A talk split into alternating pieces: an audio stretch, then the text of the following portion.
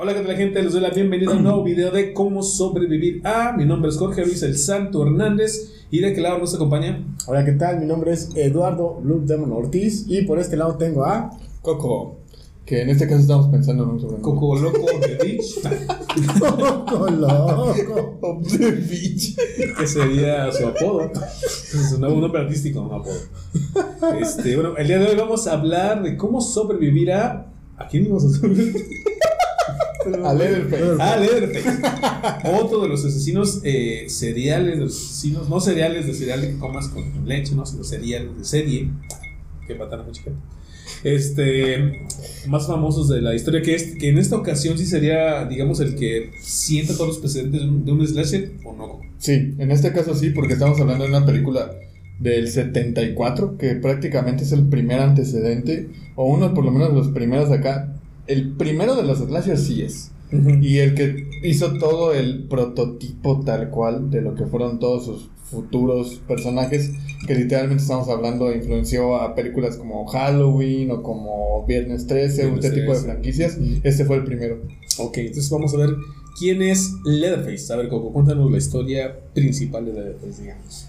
Leatherface, a muy grandes rasgos, es un personaje en el fondo muy triste porque es un adulto con un cierto eh, retraso mental, si cabe la expresión, Sí, sí. eh, que es atormentado por su familia, que de hecho ahorita estábamos hablando de, de- precisamente de cómo se peleaba la familia, ¿no? Que eran los Sawyer Los oye. Ajá. los.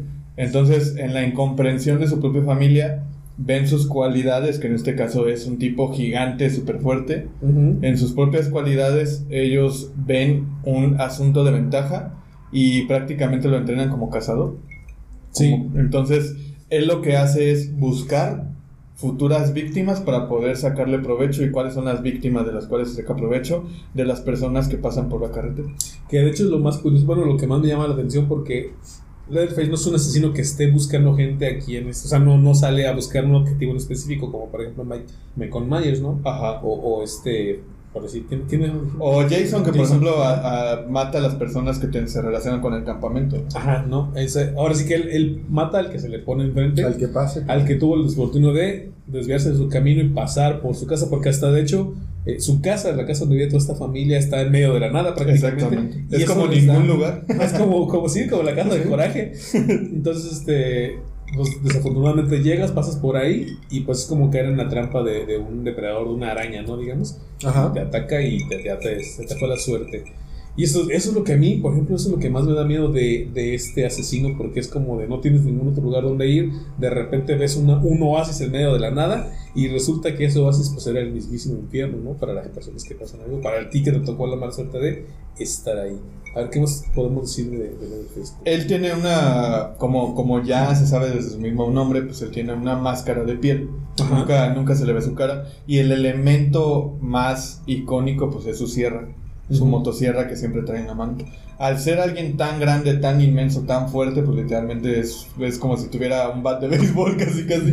este, eh, con la cual persigue a sus víctimas y obviamente se aprovecha eh, de todo. Las corta y hace cualquier cosa con su piel.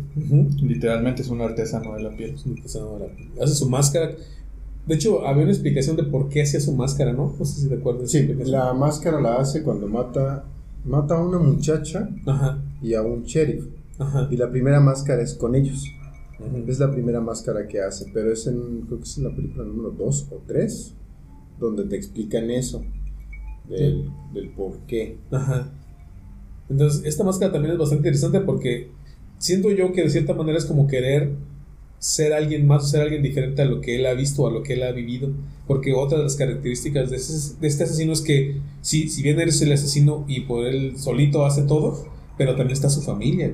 Sí. Entonces su familia también es este... Enferma. Una, una familia muy enferma, una familia que también son asesinos, que a lo mejor no traen esta facha de soy el asesino, o sea, traigo la, la camisa manchada o soy deforme, cosas así, sino inclusive se hacen pasar en algún momento por gente normal para poder atrapar a las víctimas que después va a despedazar este otro. O sea, pues ya como quien dice Leatherface, ¿no? Mira, hay un asunto en la psicología donde dicen que cuando un, cuando un miembro de la familia denota cierta enfermedad psicológica, es solamente el desfogue de toda la enfermedad que tiene la familia.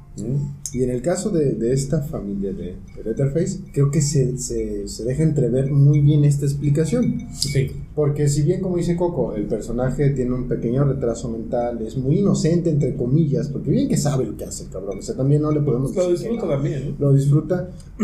Pero también una de las películas subsecuentes de la primera también explican de cómo se empieza o cómo lo empiezan a preparar, si mal no me falla la memoria, cuando su abuelo, que es el ex militar loco de la posguerra, con los tramos de la posguerra, empieza a enseñarlo a cómo matar gente, el niño se espanta y no quiere hacerlo, pero por la presión social de la familia, y como toda la familia lo hace, cede.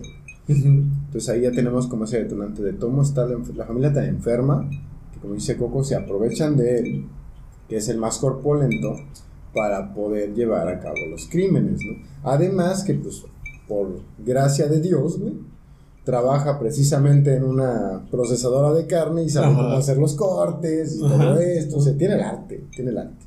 Pero es un personaje muy bien elaborado. O sea, psicológicamente hablando, la psicología del personaje es muy buena. A ver, entonces tenemos las películas originales que, si mal no recuerdo, son de los años 70. Sí, son de los 70. Después tenemos un remake por ahí de principio de los 2000, que creo que nada más Ujú. fueron dos películas. Sí, y después tenemos otro por ahí después del- de la primera década del 2000, del 2010 o 2011 por ahí, Sí. que es donde regresa, donde una de sus parientes regresa a recibir la, la herencia de su familia y resulta que parte de la herencia también es cuidar a, a este a Leatherface. Y tenemos también una última película que salió en Netflix hace poquito, es de hecho este año me parece, Ujú. en donde te cuentan de, de una serie de estudiantes que van a un llegan a un pueblo en donde está la casa de Leatherface, que ya esa es una jalada de película, pero bueno, Sí. es parte de todo lo que tiene que ver con el canon de, de Leatherface. A ver, ¿qué película les ha gustado más? ¿O cuál les recomendarían más, digamos? Yo siempre, lo mío casi siempre va a ser un cliché, lo que voy a decir, pero definitivamente la primera, porque la primera es la que rompió todo, o sea, Sí. generó una estructura para un género específico de, de cinematografía de terror. Y también, por ejemplo, todo esto de que de los clichés de los adolescentes cachondos, de güeyes acá este en una road movie, en un viaje acá brutal y que literalmente se encuentran a alguien, ese alguien les hace cosas y así. O sea, esta película fue el precedente de todo eso. Entonces, eh, fue la que prácticamente toman en cuenta para hacer todos los capítulos especiales en la cultura pop, o sea, en series o en, o en propias películas futuras o así. Entonces, es, es una película rompedora, es una película innovadora de su subgénero. Y yo creo que la primera, desde mi punto de vista, es la que yo recomendaría. Que de hecho está, es hasta cine independiente, ¿no? En su momento. fue. Sí, con- pues es muy bajo presupuesto. O sea, si no mal recuerdo, tuvo un presupuesto muy bajo, como de unos 30 mil dólares, una cosa así. Como Rocky, más o menos. Ajá, o sea, un presupuesto bajísimo, de verdad. Ok, ah, bueno, entonces aquí tenemos. ¿Ibas a decir algo? No. no es que te di como como. Entonces aquí tenemos lo que sea la historia, digamos, de Leatherface, ¿no? Eh, a grandes rasgos. ¿Cuáles serían las habilidades entonces de este personaje? ¿Cuáles serían sus habilidades o fortalezas que le, que le detectamos a, a Leatherface? La fortaleza, para mí son tres, otra vez. para mí son tres. Una, conoce totalmente el terreno. Ajá, en el que está está, plantado, ajá, está, su- está en su territorio, junto con su familia que de alguna manera rara, bizarra lo apoya. Eh, conocen el terreno to- todos los Sawyer, incluido él. También la otra es que es alguien súper fuerte, o sea, a pesar de ser un humano común y corriente, es alguien con una fuerza única, eh, al menos en su territorio, en su terreno. Y también, por otro lado, como dice Rafa, o como mencionó Rafa anteriormente, es alguien, es un artesano, tanto de oficio como de hobby de la carne. Entonces, literalmente, cuando asume el rol de asesino, puede fácilmente, de alguna manera, disimular que lo cometió. Ya sea empaquetando carne, Mm. o haciendo esculturas, o trabajando la piel de sus propias víctimas. Dándosela a su hermano para que haga chile. Chile. Un chile. carne. Chile con carne, sí. Otra fortaleza o debilidad que. Digo, fortaleza que estamos viendo. No, yo creo que con las muy bien, fíjate. Sinceramente sí, que sí son. Este, yo iba a hablar sobre la familia, que efectivamente también él es el asesino y ellos son los sociópatas. Entonces, Ujú. este, pero nos vamos a lo que decía Coco, conocen el terreno, entonces no caza solo, vamos. Ajá, no está Es solo solo. una manada la que te ataca. Sí, es que pareciera, digo, mucha gente a lo mejor puede decir es que es Leatherface nada más, ¿no? Pero ahí está la familia atrás como no queriendo, como no haciendo nada, Exacto. porque son los que te atraen, ¿no? Digamos, es la telaraña que nos lleva a todas las víctimas a la araña, Ajá. por así decirlo, una, una analogía. Entonces vamos a ver entonces cuáles serían sus eh, debilidades o desventajas. Él es un asesino desorganizado. Entonces, Eso es- no tiene método. Ajá, ajá. Es brutal es, ese. es- es lo que caiga, con lo que caiga, con lo que tenga a la mano, con lo que pueda, es lo que va a hacer para deshacerse de sus víctimas. Ajá. Pero al ser un asesino desorganizado, literalmente tampoco por su mismo padecimiento, sí. por su mismo padecimiento, y no lo digo de forma, eh, ahora sí que se pueda prestar malas interpretaciones, pero por su mismo padecimiento no es alguien estratégico o inteligente Sí, sí, sí. como para pensar en siguientes jugadas, sino él solamente a las primeras de cambio se deshace de, de lo que aparece por ahí, ¿no? Entonces, esa es una ventaja, el hecho de que no piensa estratégicamente y de que es desorganizado, le puede sacar provecho a la víctima. Otra, que también ya es lo que estamos viendo que es un cliché también del género slasher, sobre todo, y slashers ochenteros, Ajá. este, es extremadamente lento. Ajá. sí, sí, Entonces, como es extremadamente lento, a pesar del dominio del terreno y a pesar del apoyo de su familia, en, en términos de caza, literalmente alguien más hábil o con más inteligencia puede pensar o adelantarse hacia sus acciones y poderle infligir daño. También es una las tercera características, su tercera debilidad. No es alguien que literalmente, como hablamos, ¿no? Que se vuelve sobrenatural y que tiene un montón de cosas acá, detalles bien rarísimos acá, medio contradictorios de las mismas películas, ¿no? Aquí sí hay un poquito más coherencia. Entonces, al ser humano puede ser lastimado.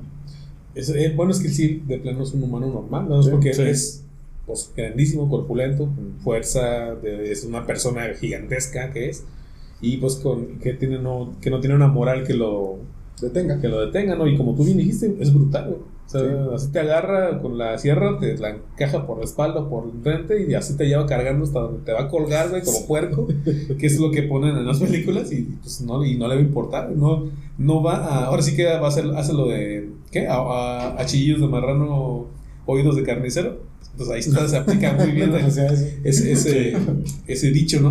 Ok, entonces ya tenemos habilidades, ya tenemos debilidades. Este, ¿cuál sería la estrategia para pues sobrevivir a este, a este asesino brutal? ¿Quién quiere empezar? ¿Qué, qué se les ocurre? Híjole, mira, yo creo que primero. Creo que tal vez sería primero tener como sentido común. O sea, porque en todas las películas este, te vas a encontrar con decisiones que obviamente están mal tomadas. O sea, que desde un principio, desde que te lo plantean, ya sabes que está mal hecho o que lo vas a hacer, que te, que te va a llevar a un problema. Pero aún así, Lo hacen. ahí van. Eh, por ejemplo, cuando llegan los hermanos, que le echan raya a uno de los hermanos, que es el que los lleva este, a, la, a la casa de estos chavos. Creo que si yo subi- subiera en- sobre la carretera en un lugar que no conozco a nadie, a un tipo extraño que empieza a hablar raro y me invita a su casa, Ujú. no, ya desde ahí ya sería, ¿sabes qué? No, bájalo, o sea, ya, bájalo, Sí, sí. bájalo. No aplica la de bar de, "Va, podemos subir a un vago. Ajá, Sí, ¿no? Y suben a un vago. Pelado. Por el lado. O sea, ya, primero sería eso, tener Ujú. con mucho sentido común. Andar bien al tiro de a dónde vas, cómo estás entrando y ver, no sé, este, rutas de escape también. Ver que mi carro tenga gasolina al 100%, porque por una cosa curiosa Ah, sí. siempre se quedan sin gasolina los carros. Mm, y. ¿Qué más podría hacer? Armarme con algo, ¿no? Sí, Para poder hacerle sí. daño, exactamente. Sí, sí, sí. Coco, ¿tú qué harías güey, para sobrevivir? La verdad es que Rafa listó muy buenos elementos que son precisamente ser precavidos el inicio. Con precaución te voy a ahorrado muchísimas cosas, pero ya estando ahí directamente atrapado, pues buscar algún elemento, esconderme literal, porque literal, literalmente al no ser tan inteligente o al no tener una capacidad de raciocinio normal, pues obviamente le cuesta trabajo encontrar cosas, ¿no? Entonces ahí sí aprovecharía para esconderme, literalmente en donde puede ser Sería- sería- algún elemento de la granja. Sería un- una persona fácil de, de engañar, ¿no? Sí, sí, sí, sí. Entonces buscar que esté distraído de alguna manera y si hay algo- si puedo esconderme donde hay algo de altura, aventarle algo pesado por arriba y ya literalmente sea, escapar. tú sí te irías al daño físico de vamos a romper Sí. su madre, ¿no? Sí. Que de Es que- hecho, es bueno. Pero es que fíjate que en ese caso de Coco está muy bien planteado, pero estamos dejando de lado a la familia. Ah, sí, eso O sí. sea, porque eso sí. o sea, él, él es lento. O sea, él es muy lento. Aunque es brutal, como bien dices, ¿no? Y, y todas las escenas en donde él mata, se le ve a él entrando, golpeando gente, ¿no? Pero te escondes tú de una persona lenta, pero tiene cuatro personas más que no están pendientes. Sí, eso no sí. están tontos, ¿no? Entonces ahí estaría como más complicado el asunto. Se hace más Difícil. difícil Sí. ajá, poderte esconder en su territorio. Sí, eso ¿Qué sí. Eso sí. ¿Quién serías? Fíjate que, y se me olvidó mencionar ahorita que hablamos de las debilidades, que en la última película, bueno, la, bueno, en la última película que no es de Netflix, este, se plantea, por ejemplo, la chica que les digo que hereda la mansión de los Sawyer, o una casa que era de los Sawyer, bueno, ya que era como una mansión, o sea, sí era una casota, Sí, realmente, una no, casota. no era una chocita.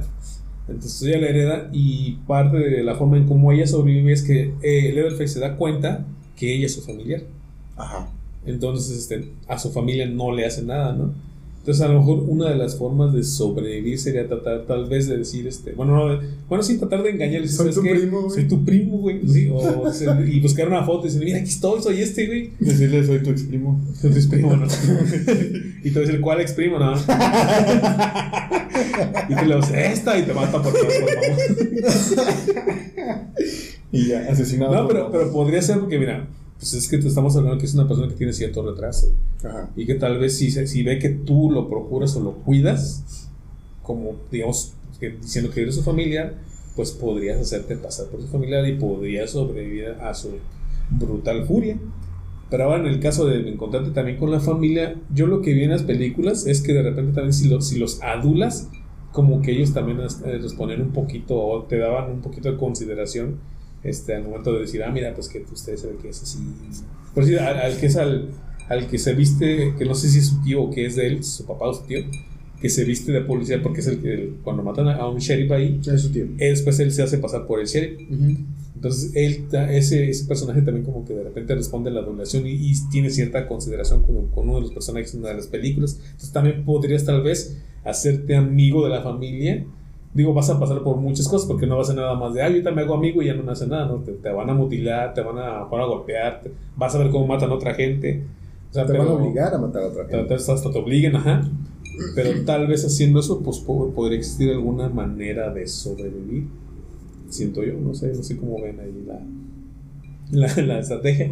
Pero yo pues, tratar de hacerme pasar por un Sawyer, güey, aunque ni nada, todo moreno, ¿no? Y ahí estáis todos buenillos ahí. Ah, es que soy por el negro. Ah, no, soy, No, pero. soy Tenoch Sawyer. Soy, soy Tenoch Sawyer. Pero bueno, a ver, entonces aquí tenemos eh, este personaje, últimas palabras del podcast, ¿no? No, eh, en este caso, bueno, hablábamos de, de este personaje junto con toda su familia enferma. Ajá. Es una historia muy bien elaborada, realmente sí es muy bien elaborada. Creo que todas las películas que han salido, desde la primera que hice Coco, hasta la última, no, no, no he visto la de Netflix, no creo que la vea, pero Sí. todas las que he visto al menos sí le rinden homenaje a lo que es. No es tan descabellado, no hay tantos cambios. Sí, y, no, no. y sí, realmente sí, creo que es una es una buena inversión. O sea, realmente ver las películas de Leatherface es una buena inversión como para que uno se pueda divertir un dominguito que no tenga nada que hacer. Aparte de que rescata, y eso sí, las nuevas películas, los remakes que han hecho, sí rescatan también el arte gore que venía arrastrando desde la primera película. Y en uno de los remakes sale esta Jessica Biel y hace una especie de camisetas mojadas. Eso no tiene nada que ver con, con la historia, pero quería mencionar. De nuevo le damos bienvenida, la bienvenida a las mujeres a este podcast. Sí. El coco, últimas palabras. Ah, pues ya acabaste de Sí, ya. Ah, sí, tú ya vas a hacerlo, ¿verdad? Este, no, yo lo único que podría decir es que todo lo- toda la lista que hemos estado haciendo en estos últimos programas han sido puros iconos. Entonces, cada, cada video que podamos sacar al respecto, tengan curiosidad y vean por lo menos las primeras películas que les llamen la atención. Yo siempre tiraría a que cada uno de, los que, de las que hablemos, por ejemplo, sea la primerita que sacaron. Sea buena, sea mala, les guste o no les guste, es cultura general, digamos, como del terror. Y vale mucho la pena ver qué hacían hace años que actualmente posiblemente no se haga o se haya mejorado. Sobre todo de un género que creo que ya no es tan común ver películas de slasher. No, ya no. No, ya no. Ha habido algunos este, intentos, como por ejemplo, hay uno que se llama El Día de San Valentín, que hicieron Sí. dos películas, Sangriento San Valentín creo que se llama, que también era un asesino más o menos parecido a estos, bueno, con el, con el tema del slasher. Hay uno que está más hipster, Uno que fíjate. se llama de Smiley, que no sé si lo Sí, de Smiley, que es la verdad bastante malo. esa ¿Era el que ibas a decir? Bueno, pero... No, el que, el que iba a decir es uno más, más hipster, más independiente, que se llama Terrifier, Ah, no, sí. que es, es una saga de dos películas que están haciendo una tercera sobre un payaso tipo Arlequín. Ah, creo que sí. Este, esa creo que es lo, lo más cercano a un homenaje y una carta de amor a las películas de slasher. Mm. Y la neta creo que vale mucho la pena que, que lo, que lo busquen. Eso de que es, que es nuevo y no es que de lo más tan conocido. Vale mucho la pena. Pero bueno, ahí estuvieron, ahí estuvo la, la historia de Leatherface un poquito, las películas y qué haríamos para sobrevivir a él. Esto ha sido todo por el podcast del día de hoy. Nos vemos en el siguiente. Hasta luego.